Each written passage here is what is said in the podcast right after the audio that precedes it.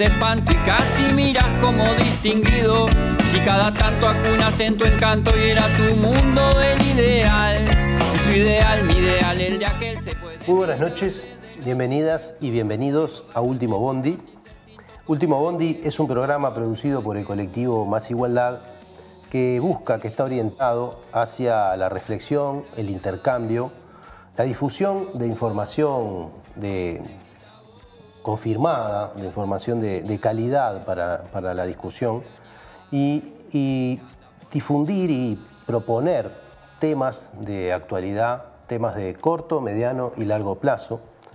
Y para eso eh, lo que hacemos recurrentemente es contar con invitados e invitadas que nos ayudan a echar luz sobre algunos asuntos públicos que nos parecen trascendentes. En el día de hoy vamos a hablar de la relación entre los problemas de población y las políticas públicas. Y para eso invitamos a Banda Cabella, que es demógrafa, antropóloga, doctorada en demografía por la Universidad Unicamp de Brasil y es investigadora en cambio familiar y comportamiento reproductivo en la Universidad de la República. También nos acompañan Ignacio Pardo, sociólogo, doctor en sociología por la, Universidad Complutense de Madrid, expresidente de la Asociación Latinoamericana de Población y investigador en temas de fecundidad y políticas de población también en la Universidad de la República. Le damos la bienvenida y eh, muy sucintamente vamos a decir algunas cosas sobre este tema. Población y políticas públicas es algo que tiene muchísimas más relaciones que lo que la gente habitualmente conoce eh, sobre problemas de población. En Uruguay en particular, en las últimas décadas hemos asistido a algunas discusiones, pero ha sido un tema bastante ignorado en nuestra historia y muchas veces está vinculado a los problemas de las jubilaciones y la seguridad social, la posible cobertura, los problemas de crisis de los sistemas de seguridad social por la falta de gente en, situación activa porque realmente se ha transformado la estructura de la población, problemas vinculados a la migración, qué se hace con los migrantes, eh, cuántos somos los uruguayos que no estamos en el país, ¿no? y un conjunto de temas que, muchas veces los conocemos eh, como fenómenos, pero poco se reflexiona sobre qué políticas asociadas tienen ¿no? y cómo desde las políticas públicas se puede eh, aportar, no sé si soluciones, pero sí por lo menos eh, formas de acompañar estos procesos que las sociedades tienen.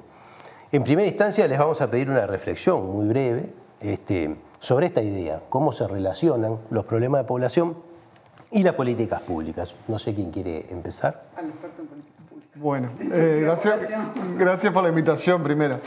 Eh, creo que lo principal es advertir que suele tener este, este tema un tratamiento bastante simplista en el sentido que decías. Eh, bueno, un poco liviano. ¿Cómo? Un poco liviano. Un poco liviano en el sentido de unidimensional. Lo que a todo el mundo se le ocurre si uno dice que la población está cambiando, y está cambiando, está cambiando bastante aceleradamente, por ejemplo, en relación a su estructura por edades está sucediendo lo que llamamos envejecimiento poblacional, lo primero que nos surge decir es quién pagará las jubilaciones del futuro. ¿no? Este, este es el tema por el que suele entrar digamos, este, la, problemática demográfica digamos, a la discusión sobre políticas.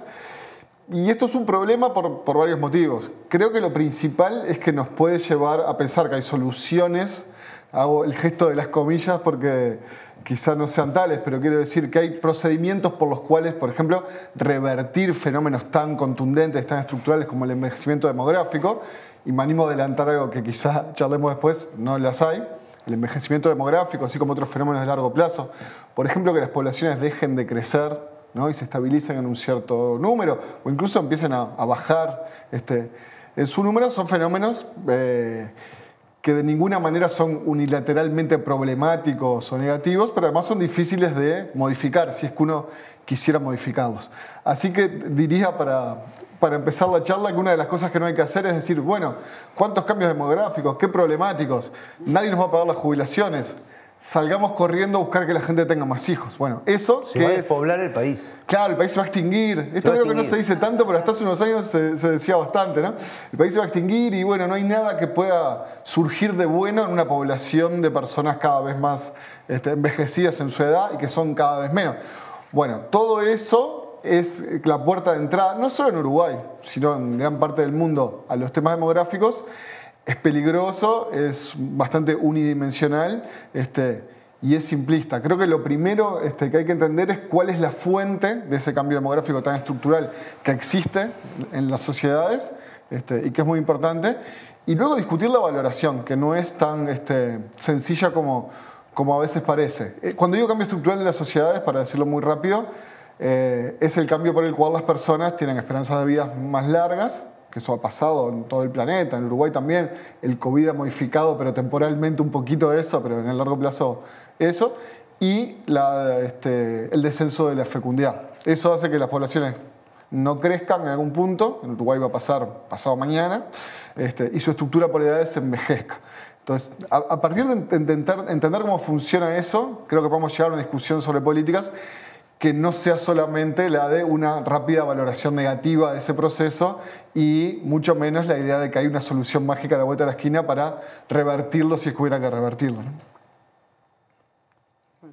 Te dejó poco para agregar. Me dejó poco, así que me voy para algún otro lado este, lateral. Capaz que, me, capaz que escuchándote eh, pensaba como en, en realidad en Uruguay, eh, sí, cuando aparecen los discursos sobre política y población o los problemas de población, bueno, claramente este, tienen el, tono que vos nombrabas y el tono que, que Nacho eh, eh, fue más exhaustivo.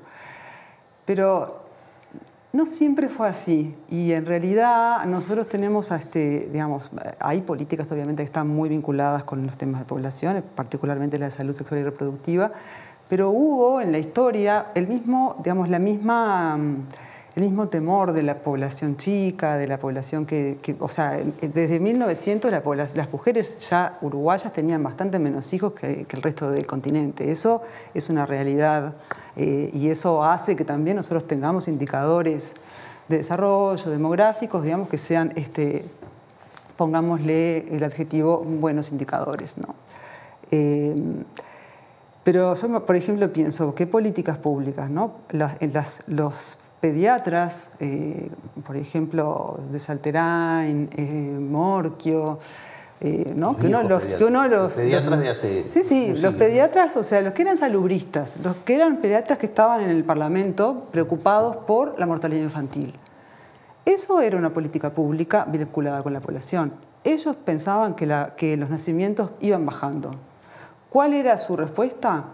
Bajemos la mortalidad infantil. Eso es, o sea, ese es un tipo de, por lo menos de preocupación pública y un tipo de vínculo entre lo que en ese momento eran, eran bueno, los médicos que tenían un lugar particular, ya lo explicó muy bien Barran, en la sociedad, en el poder, etc. Pero había, una, había un diálogo eh, que era fecundo, porque la mortalidad o sea, infantil en Uruguay a principios de siglo era alta, bajó a niveles increíbles, mejores que los de Suecia, que rara vez ocurre que estemos mejor que Suecia. Eh, y, y bueno, y eso fue, eso, eso era, este, eso era hacer, digamos, políticas eh, de población, ¿no? Pensar, este, hay, hay un tema, hay un cambio demográfico, este cambio demográfico está ocurriendo. No recuerdo más que discursos de políticos, que, eso es como parte de la historia del Uruguay, este, ¿no? la preocupación porque somos pocos, porque vamos a bajar, porque este, se van, etc. Eh, no recuerdo ningún otro momento en que haya habido como una, preocupación, digamos, como una, no me gusta la palabra comunión, parece un poco, pero como una, una, este, una sinergia tan buena entre, la, entre políticos y, y- y- y estudiosos o preocup- o que, que estaban tanto en la acción como en el, en el- en el estudio de los temas. Bueno, vamos a volver en el segundo bloque un poco sobre esto porque este problema sigue eh, presente, eh, sigue planteado en términos parecidos, ¿no? de las pocas políticas que podemos ver es la preocupación por la mortalidad infantil, este, pero a esto se agregan muchas otras que especialmente han estado en la agenda pública en estos tiempos y que tienen que ver con esto de cómo hacemos para que los uruguayos tengan más hijos o si hay que traer gente de otro país o alguna de estas otras hipótesis que han estado, este, más allá de que duren o no, este, algunas parecen durar, además, las que están viniendo en este último tiempo parecen haber venido a, forzar una discusión un poco más profunda. Ya volvemos en el segundo eh, bloque de Último Bondi. Recuerden eh, suscribirse en nuestra página masigualdad.org.uy y mirarnos por Caras y Caretas TV.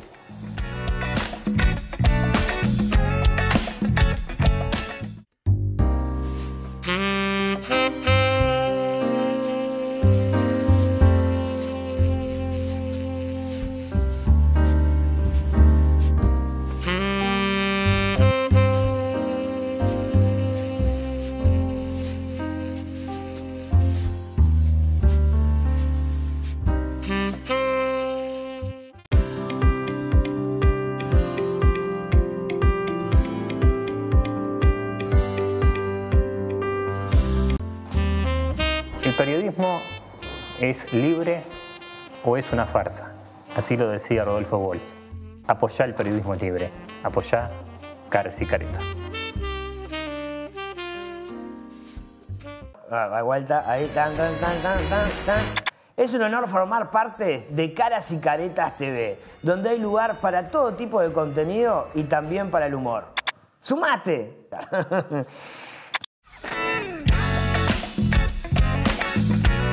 Bueno, seguimos en este segundo bloque de Último Bondi tratando problemas de población y políticas públicas. Nos habíamos ido del primer bloque eh, con un breve resumen un poco histórico de algunos antecedentes de políticas de población vinculadas a distintas áreas de las políticas públicas. En el caso este, más temprano, obviamente, fueron políticas de salud. Este, quizás después empiezan a, aparecer perdón, este, en la propuesta, en la matriz de protección social, otro tipo de políticas que se puedan estar vinculadas. Pero el propósito de este segundo bloque era hablar un poco de estos asuntos eh, que han venido más ¿no? y que han inundado el sentido común o que muchas veces eh, no dejan mucho espacio para pasar un reclame un poco más profundo que esa idea simple de decir, este, bueno, eh, tenemos una crisis, ¿no? Este, porque eso también se ha implantado, tenemos una crisis en la población, ya vimos que eso bueno, es una apariencia no necesariamente real o, bastante poco informada, de cierto sentido. Y bueno, y las soluciones para esa crisis quizás que pueden llegar a ser este, algunas ideas que ya se implementaron en algunos lugares del mundo, sobre las que hay conocimientos, y otras que pueden ser un poco desopilantes también. Entonces, este, decimos, bueno, eh, precisamos tener más hijos, eh, ¿qué políticas natalistas ¿no? Eh, que se empiezan a esbozar ahora en la discusión parlamentaria, incluso eh, están arriba de la mesa, ¿para qué pueden llegar a servir? ¿no?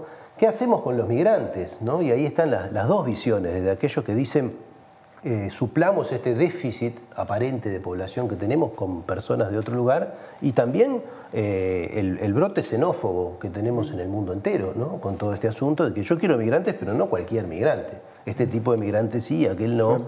Este, y bueno, ¿y qué hacemos con todo esto? ¿Y qué han hecho? ¿Qué, hacen los estados? ¿no? ¿Qué hace y qué estudia este, la disciplina eh, respecto a este tipo de cosas? Bueno, los estados este, mayoritariamente han subido con distintos matices y con distintos grados de razonabilidad a una cierta ola de preocupación pronatalista en las últimas quizás dos décadas. Y esto es reflejo directo de que la fecundidad está en niveles más bajos que nunca en muchos países, en otros ha rebotado, entre comillas, a niveles no tan bajos, pero, pero aún bajos, y la respuesta, por lo menos la primera respuesta en muchas partes, ha sido la que, la que conversábamos recién y la que criticábamos un poco por simplista. ¿no? Si hay pocos hijos, si eso genera que la población ya no crezca, si eso genera que la población este, se envejezca en su estructura por edades, solucionémoslo este, teniendo más hijos. Hay una encuesta que hacen las Naciones Unidas a los propios estados donde les dice, ¿está entre sus objetivos principales el pronatalismo? Y ese, número digamos, de países que contesta que sí ha subido algo así como a 55, donde antes eran unos 20. Este, hay muchos países, por ejemplo, de Europa Oriental, que están especialmente preocupados por ese tema, que han tratado de este, generar políticas pronatalistas. Hay preocupaciones o intentos en nuestra región más cercana, incluso en el Uruguay, que van un poco en esa línea. Y hay, por suerte, una acumulación de los últimos años de evidencia que dice, bueno, ¿qué, es lo que pasa cuando uno genera ese tipo de políticas que en algún sentido incentivan nacimientos o que premian nacimientos, este, tratando de convencer a las personas de que tengan este, algún hijo más. Eh, y lo cierto, ahora en el 2020 estuvimos repasando parte de la, de la bibliografía más reciente y hay, hay un texto del 2020 que hace un resumen de toda la evidencia disponible y vuelve a decir algo que ya sabíamos bastante bien, pero que se confirma, digamos, con las últimas políticas de, los países que, lo han intentado, y es que no necesariamente las políticas pronatalistas logran el objetivo de generar más hijos. Si lo lograran, igual sería discutible este, a qué costo, en qué medida o con qué contexto, con qué supuestos de relación, por ejemplo, entre la crianza y el trabajo, entre los hombres y las mujeres. Hay mucho para discutir ahí, pero la pregunta uno, que es si funcionan, tiende a responderse desde la evidencia negativamente. Eh, a veces sí generan un aumento provisorio, transitorio de los nacimientos, y de eso este, se agarran los que son más hinchas de este tipo este, de políticas. Repito, en, Europa Oriental pasa bastante, en Hungría, en Polonia. Este, pero aparentemente la evidencia dice que eh, ni siquiera con grandes inversiones cuando uno está dentro del marco pronatalista, de incentivar, de premiar nacimientos, uno tiene resultados este, sólidos, digamos, sostenibles en el, aumento de la, natalidad. digamos, hacia dónde se traslada un poco la discusión después, que es un lugar, me parece, un poco más razonable, eh, esas políticas que no son pronatalistas, pero que hacen a la crianza de niños pequeños y que por esa vía podrían generar un ambiente un poco más este, saludable, amigable, digamos, para las personas que puedan tener hijos. Y ahí la discusión, digo que es otra, a veces son parecidas las medidas, pero es otra en el sentido de que no se orienta a un objetivo pronatalista estricto, sino que persigue otros objetivos, como eh, distribuir mejor el costo de la crianza entre hombres y mujeres, en fin, todo lo que ya sabemos de políticas de primera infancia. Y ahí lo que sucede, este, sucede en países como Francia, algunos de los nórdicos, Bélgica, eh, es que generando durante mucho tiempo, con políticas que son bastante caras también, eh, un entramado de protección social que haga los cuidados o que haga a las licencias, podría generarse un ambiente más este, propicio, digamos, para aquellos que quieran tener, por ejemplo, un segundo hijo sin complicarse la vida a niveles este, insostenibles. Pero dicho esto, tampoco en esos países sucede que la natalidad o la fecundidad sube muchísimo. Lo que se evita es que permanezca durante mucho tiempo en niveles muy, muy bajos. ¿no? Y a veces aún así después vuelve a, bajar un poco más.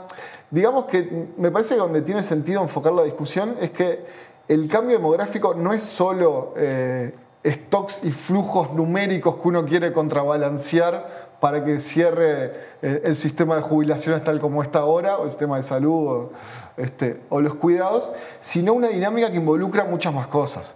Entonces, si uno, por ejemplo, eh, generara un sistema de cuidados que hace que los hombres y las mujeres, pero sobre todo las mujeres, puedan cuidar y trabajar al mismo tiempo, la primera infancia esté atendida, sobre todo en países como el nuestro, donde tantos niños nacen en hogares este, pobres, en las mejores condiciones posibles, ¿no? de salud, de educación, y todo eso funciona, uno está interviniendo también sobre la demografía del país, aún sin un aumento espectacular de los nacimientos.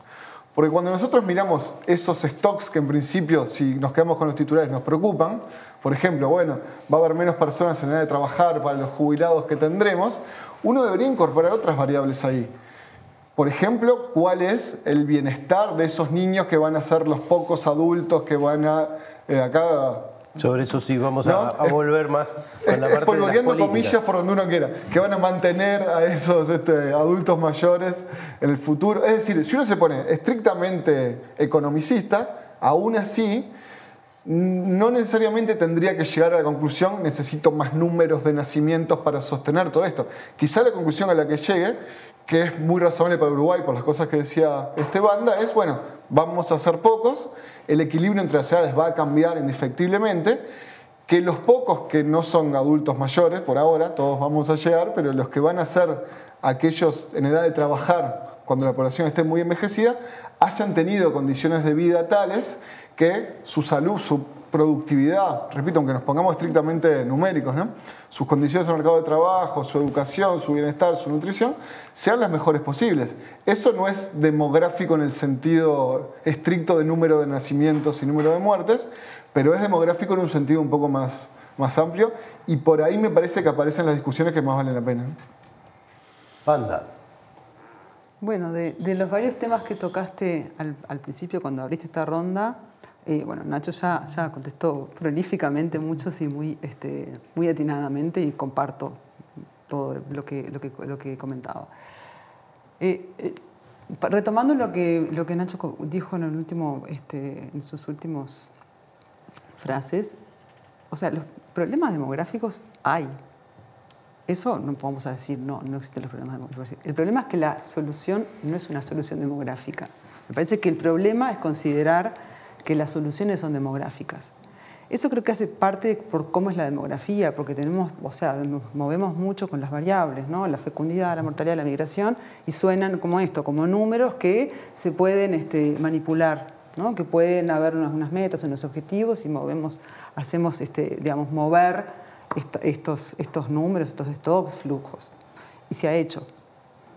Este, eh, después vuelvo, pero con bastante poco éxito. ¿no? Eh, entonces, ese me parece que es una, algo importante para entender, digamos, no, la, solución no es demográfica, ¿no? no es una meta demográfica.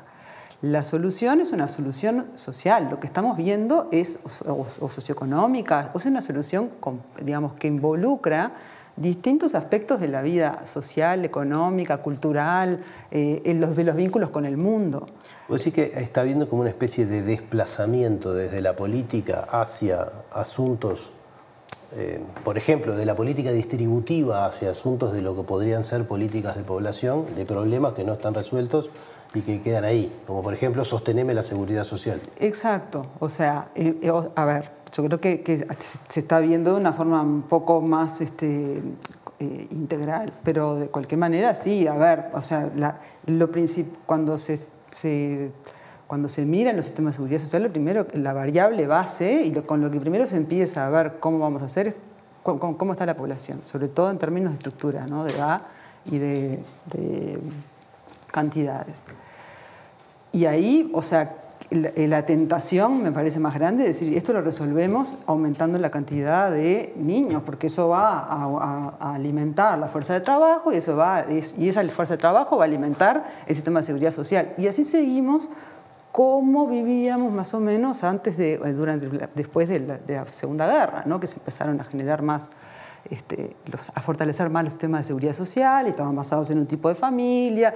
O sea, todo puede cambiar pero mejor no cambie mucho la familia y mejor tampoco cambie demasiado la demografía, porque esos eran pilares que sostenían algo que nos parecía, o que nos parecía, me excluyo totalmente, este, pero que era, era, fue manejable y fue históricamente, a ver, y también como cultural, históricamente, eh, digamos, eh, embebido ¿no? en, nuestra, en, cómo pensamos que funciona la sociedad.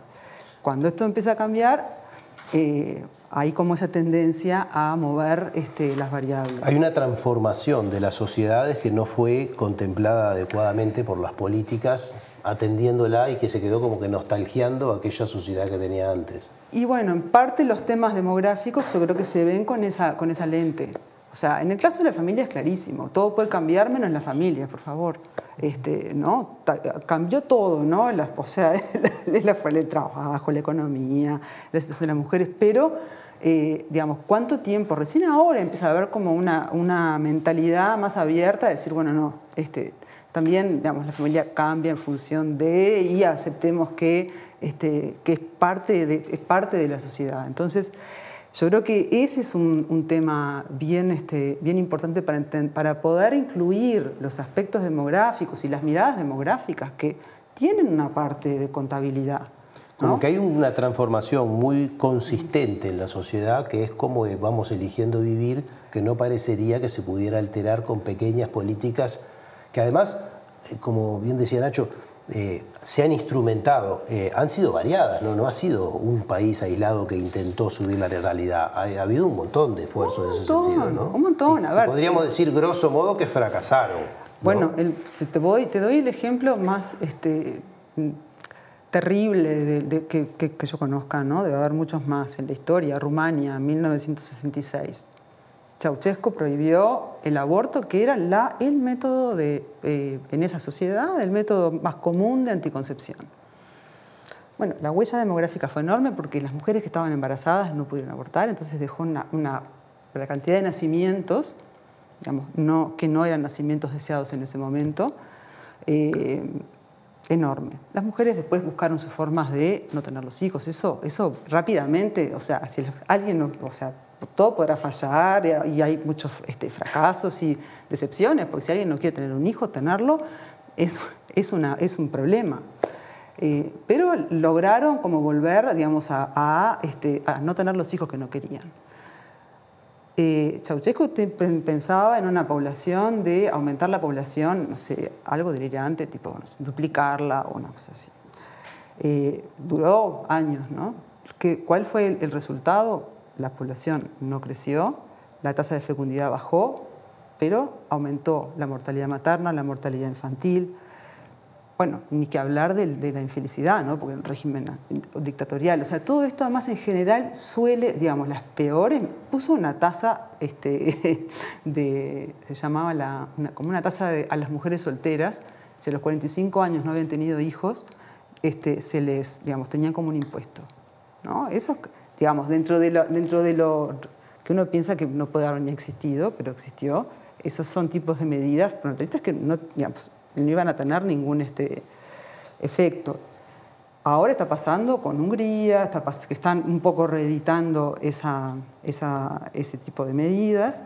Hungría, por ejemplo, y ahí podemos tocar algo de lo, que planteaba sobre la migración, Hungría justamente eh, para, con un objetivo pronatalista, su intención es lograr, por ejemplo, a las mujeres que tienen más de cuatro hijos ya no les cobran impuestos, o sea, este, más otra cantidad de medidas, eh, algunas muy discutibles, pero, este, pero ¿cuál, es, qué es lo, ¿cuál es su gran este, bandera? No, eh, no, permitir la entrada de inmigrantes, no lograr la compensación del de la envejecimiento y la, y la caída de la población con este, inmigración. Entonces, ese es su, este, su gran... Entonces dice, precisamos niños húngaros, no precisamos inmigrantes. ¿no? Y esa es una, eso pasa ¿no? en, todos, en varios países y la idea, bueno, ¿por qué? ¿Y por qué no la inmigración con tanta gente que está buscando, digamos, una vida mujer en otro lado? Y bueno, porque hay razones que se entienden, que tienen que ver con el nivel de conflicto que se genera, pero también este, es verdad que los países dejan entrar muchos inmigrantes porque los precisan, ¿no? Aunque, aunque digan que Políticas no, aunque hecho. la política, políticas de hecho, porque adentro de la política interna a nadie o dicen, bueno, no, no sé cómo, y que en el caso de los húngaros, bueno. Quizás Europa en general sea un, un- un compendio de políticas migratorias de hecho, De hecho.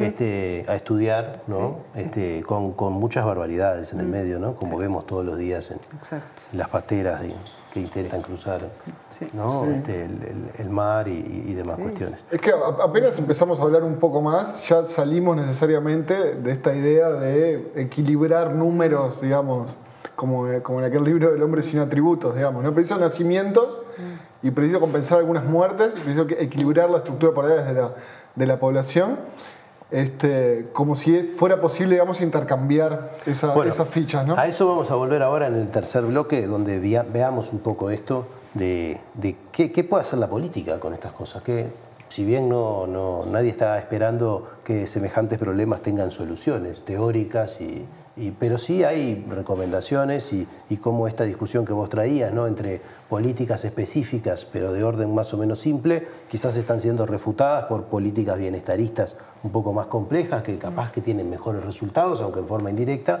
y que también hay evidencia hoy para discutirla, quizás hace 15, 20 años uno se quedaba en mi- yo opino esto y yo opino lo otro, pero me parece que en ese sentido se dio un paso y, quiero enganchar eso con el problema, con algo que vos has estudiado también, que es qué pasa en las sociedades en la polarización, ¿no?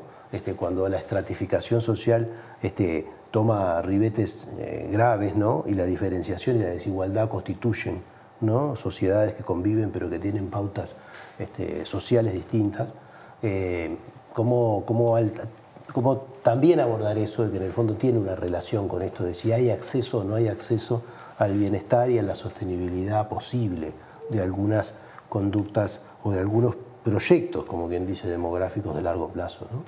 Bueno, ya volvemos en el tercer bloque de Último Bondi con problemas de población y políticas públicas.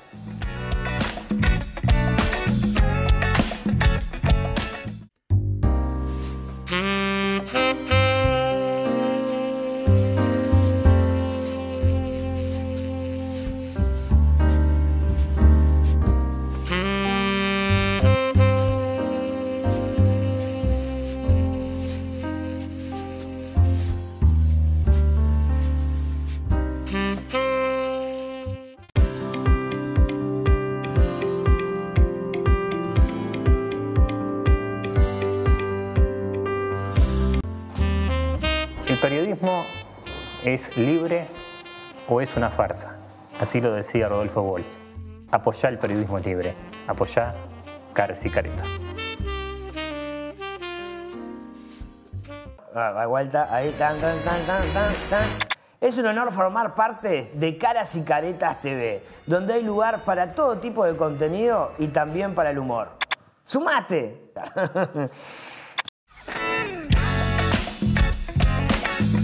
Continuamos con el tercer bloque de Último Bondi. Estamos tratando problemas de población y políticas públicas. No se olviden de suscribirse en nuestra página másigualdad.org.uy y vernos por Caras y Caretas TV. Estábamos en, lo más entretenido del intercambio sobre cuando se empiezan a mezclar de una manera u otra unos problemas con otros. Y hablábamos de migración, pero en el, en el medio de problemas de natalidad este, y la población deseada, las experiencias del mundo. Eh, Nacho nos había traído esta idea de el bienestar como una medida indirecta. ¿no? Eh, Banda nos hacía un recuento de algunos casos incluso extremos de política de natalidad con consecuencias terribles desde todo punto de vista. Y bueno, llegamos a este tercer bloque donde eh, pretendemos tener alguna reflexión de orden político en el sentido de decir, ¿por dónde ir ¿no? con algunas de estas cosas?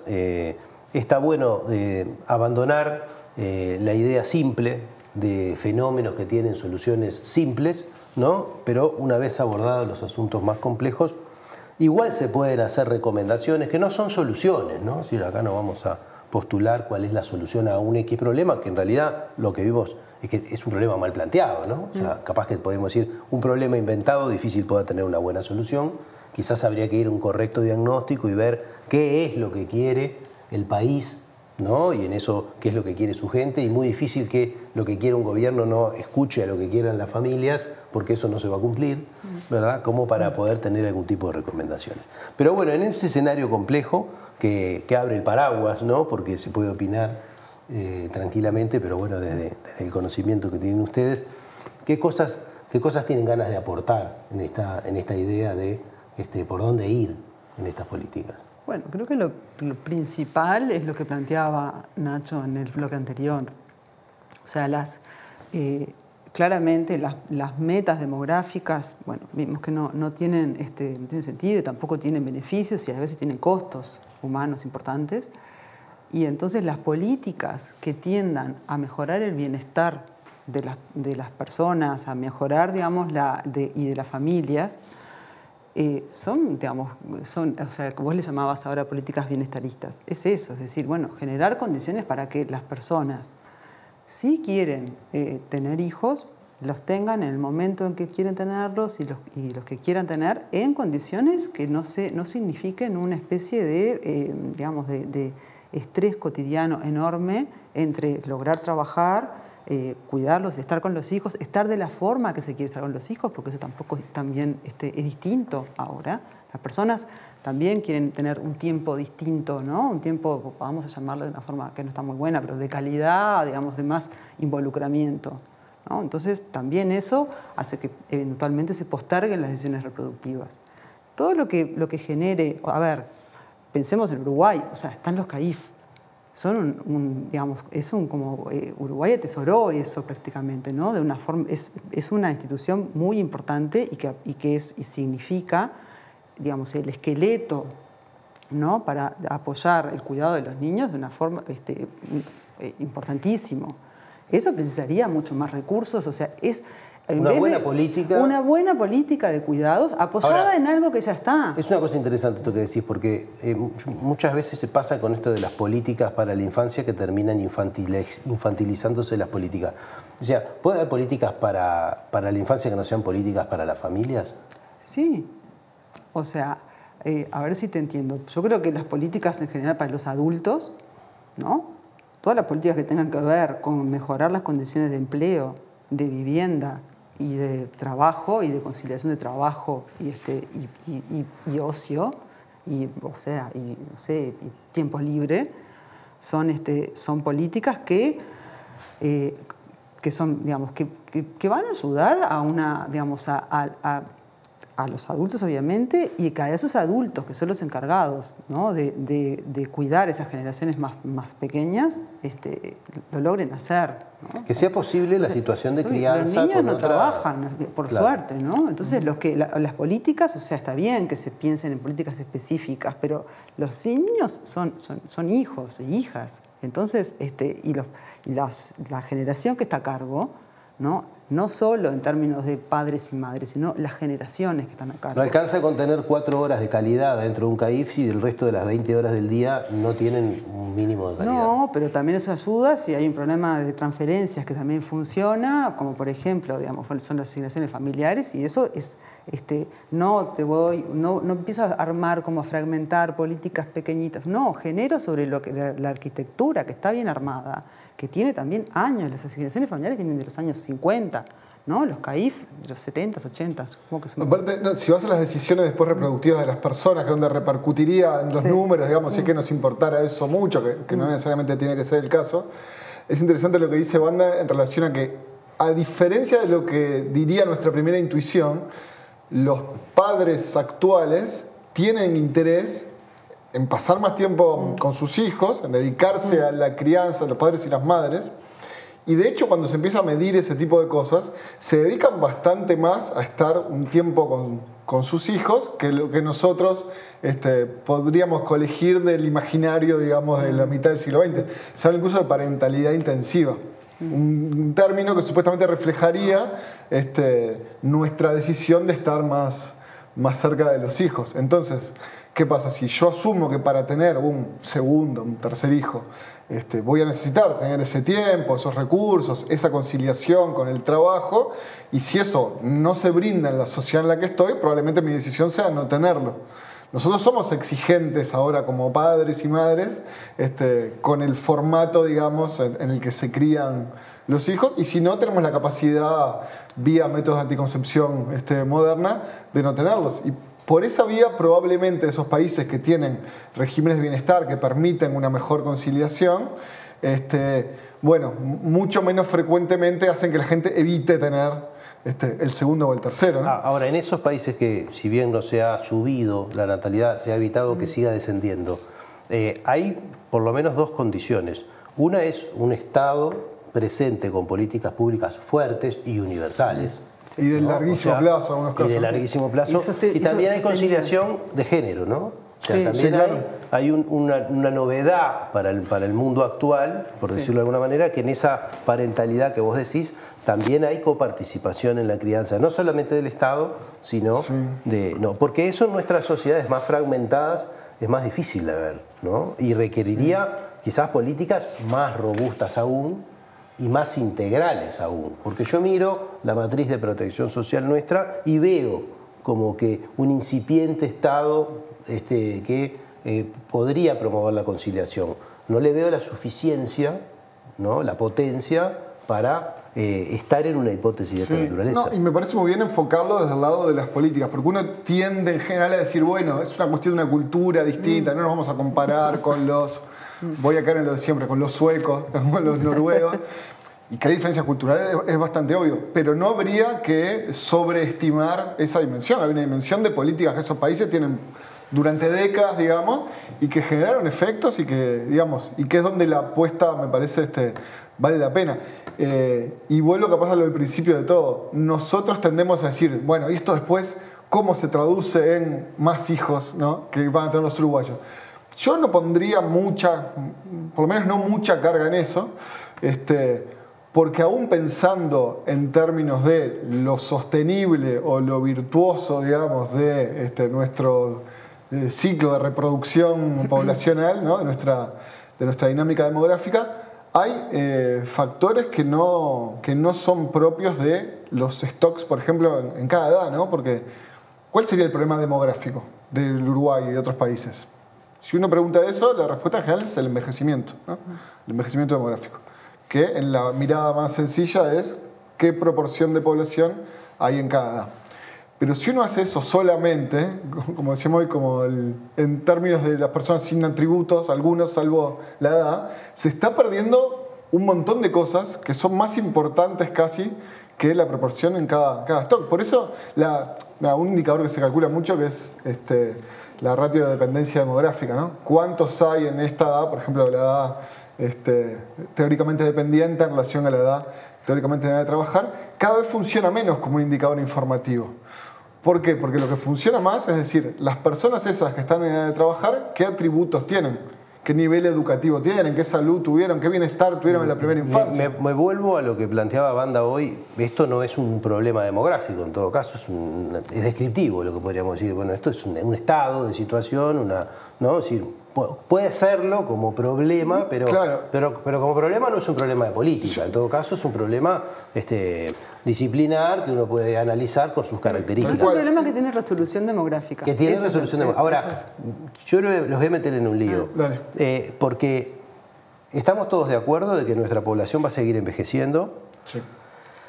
quizá no demasiado aceleradamente, quizá más que, bueno, menos que algunos y mucho más que otros. eh, bien, eh, pero la relación, eh, y vuelvo al problema que trae la política siempre, que es el clásico, que es el de la seguridad social, que nos va a agobiar el resto de nuestras vidas, como problema, ¿no? Pues una especie de problema persecutorio que corre atrás de nuestro y siempre hay alguien que está hablando de ese tema. Es decir, Ahora, hay un problema que no es demográfico, que es político, que es cómo gestionar la distribución, ¿verdad? Este, y que tiene que ver con que vamos a tener menos activos para más personas eh, fuera de la edad de trabajar, ya sea pocos niños y muchos viejos, que es la sociedad futura a la que sí vamos, y, y- y por lo que los que están en edad activa tienen que decir, como decías vos hoy, traías muy bien, eh, si tuvieron una buena vida, van a tener mucha mejor probabilidad de tener una buena productividad, por decirlo, nos van a ayudar un poco más. ¿no? Ahora, de todas formas, ¿no? Este, esta discusión que tenemos hoy, si le damos mucho a los viejos y poco a los niños, eh, parecería no resolverse en lo intergeneracional.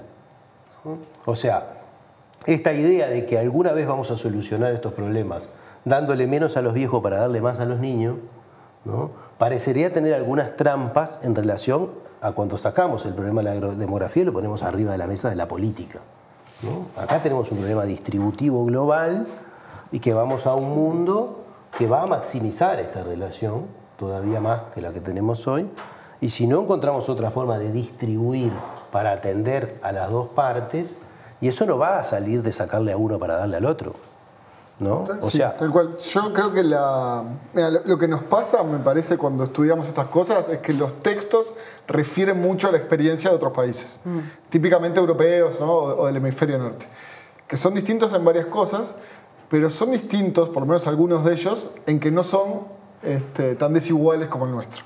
Entonces, cuando nosotros vemos, por ejemplo, aunque nos pongamos en la versión más sencilla del stock de personas en esta edad y el stock de personas este, en esta otra, vemos que lo que sucede en términos demográficos, por ejemplo, de los nacimientos, el stock de personas de cero eh, años, digamos, este, es que se distribuyen de una manera que refleja mucho la desigualdad, por ejemplo, de nuestro país. nacen más niños pobres, ¿verdad? Claro, Que- nosotros lo veíamos, ahora es un poco menos porque bajó mucho la, hablamos. la desigualdad adolescente, pero la fecundidad adolescente. Pero lo veíamos mucho cuando veíamos la, la curva, digamos, de edad del primer hijo. En casi todos los países para los que teníamos datos es una curva normal, ¿no? Se concentra en una edad, después se mueve porque la gente tiene el primer hijo más tarde, pero se mueve, eh, digamos, no tan desigualmente. En Uruguay eran como dos curvas pegadas. ¿Por qué? Porque había, bueno, mucha fecundidad adolescente y después otra parte de la población que se movía más este, Pero europeamente. no eran las mismas mujeres. Había unas No, mujeres claro. que ya empezaban a tener hijos muy tempranamente. convivían esas dos poblaciones. Entonces ahí hay algo, si tuviéramos muchas horas para seguir charlando, sería interesante, que es ver a lo demográfico no solo como la causa de otros problemas o la causa de tensiones o de conflictos para resolver en Sino la como política, la consecuencia. sino como la consecuencia de muchas dinámicas que en lo demográfico se reflejan a veces muy directamente. En la del primer hijo, en la mortalidad, ¿no? que no es tan desigual, pero es desigual por estratos sociales, que los más pobres Es, se es mueren antes. difícil que uno tenga que Es asumir difícil eso, medirlo bien, Tenga pero que asumir que- que no, que no lo sabe, pero que en realidad sospecha ¿no? de que este, la cantidad de años de vida de la población depende este, obviamente de, su trayectoria y del estrato socioeconómico al que pertenece. Quizás no toda la vida está en el mismo estrato, pero hay algo, hay algo duro en esto, ¿no? de asumir de que la vida es tan distinta este, en tantas cosas. Sí, nosotros no digo que somos, a veces este, queremos ser rigurosos con los datos y acá no siempre tenemos datos buenos para medir eso, pero en todas partes pasa, donde se puede medir bien. Acá este, apostaría a lo que no tengo, a que también pasa, aunque no sepamos decir exactamente cuántos años menos de vida Yo en creo cada que, que es una línea y ya nos tenemos que ir. Esto da para mucho más y probablemente hagamos decir algunas otras cosas. Entonces te voy a dejar a vos decirlo primero. Pensaba, ¿no? Este, eh, hablando ahora, Nacho, de la fecundidad y cómo, este, cómo hubo una política fuerte, digamos, de, tomar el tema de la fecundidad adolescente como un problema, que no había sido tomado eso antes, o sea, durante eh, los últimos 10 años, digamos, o 8, 10 años fue tomado de esa manera y, este, bueno, no voy a contar las políticas, no tenemos tiempo, pero hubo un éxito muy importante en las políticas que atendieron a la fecundidad adolescente y temprana, no intencional, como se dice ahora. Eh, con un éxito enorme, porque digamos, eso fue lo que hizo bajar toda la, fecundidad, o sea, la explicación de por qué bajó la fecundidad a niveles este, bajísimos, como es 1.4 hijos por mujer hoy, es porque las mujeres muy jóvenes y adolescentes dejaron de tener hijos. Y eso lo que está mostrando, a diferencia de lo que, de lo que algunos políticos piensan, es que las personas, todas las personas quieren tener más hijos, es que por lo pronto lo que tenemos clarísimo era que hay una proporción grande que no quería tener hijos y que tuvo la oportunidad de tener métodos adecuados a sus edades, etc. Y ahí pienso, ¿no? si pensáramos en una buena política, hay, hay una ventana de oportunidad, porque nosotros, es- este, este grupo de mujeres, probablemente, o sea, lo que, lo que hizo fue evitar tener hijos a destiempo, como decimos los demógrafos. Probablemente quieran tener hijos, o sea, no- querían tenerlos a los 17, a los 18, a los- a los 19, a los 22. Pero una vez que, digamos, que decidan tener hijos, esa- esas generaciones sí probablemente podrían ser objeto, digamos, de políticas, ¿no? para su bienestar, porque son las generaciones que en las edades en las que se tienen más los hijos, ¿no? No para aumentar la fecundidad de esas personas, para que esas personas puedan, este, si quieren tener hijos, tenerlos y en condiciones que sean, este, no sé, ade- adecuadas, eh, no sé, que logren cierto nivel de felicidad. Estuve, ¿no? estuve muy bien en no hablar y dejarte hablar a vos primero, porque me, me reforzaste la oportunidad de plantear lo que quería plantear, que es decir, eh, así como hemos escuchado hablar muchas veces de todos estos temas, desde la simpleza que se habla, yo he escuchado muchas veces, y no tan simple, también dentro de, de- de espacios académicos y profesionales, toda esta discusión de la, inequidad eh, eh, intergeneracional y la necesidad de redestinar el gasto este, desde los más viejos hacia los más niños.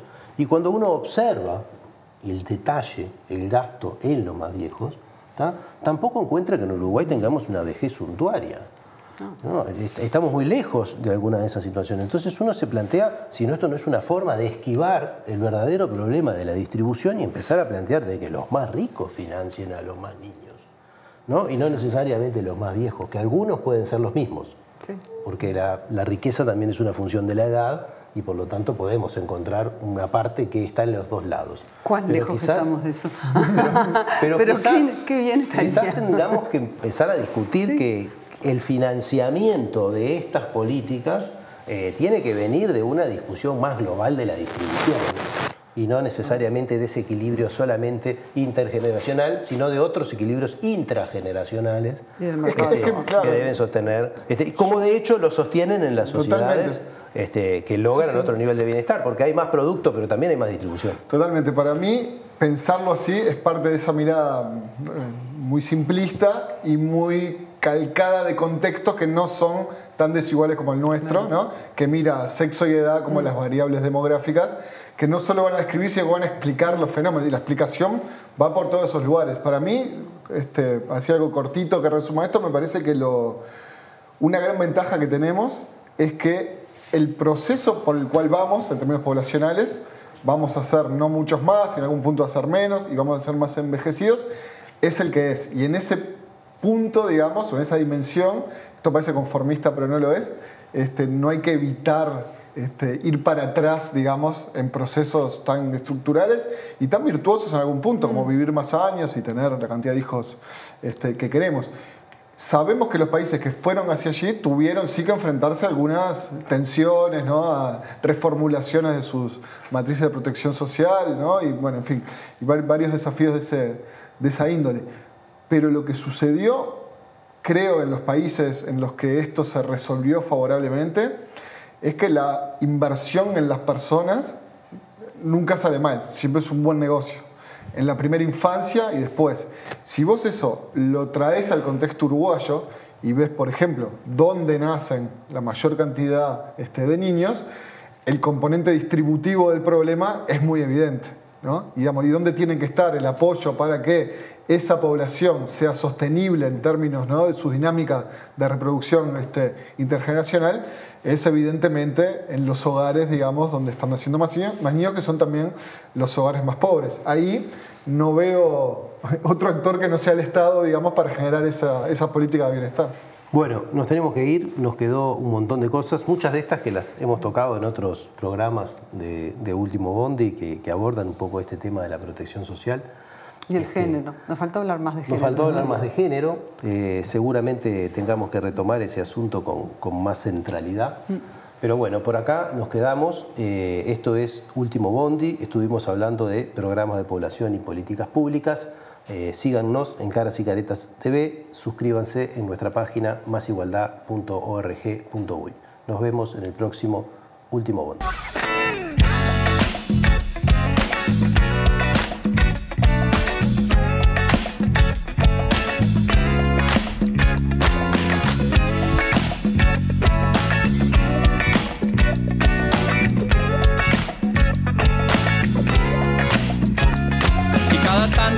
De espanto y casi miras como distinguido. Si cada tanto acunas en tu encanto y era tu mundo del ideal. Y su ideal, mi ideal, el de aquel se puede mirar desde lo distinto.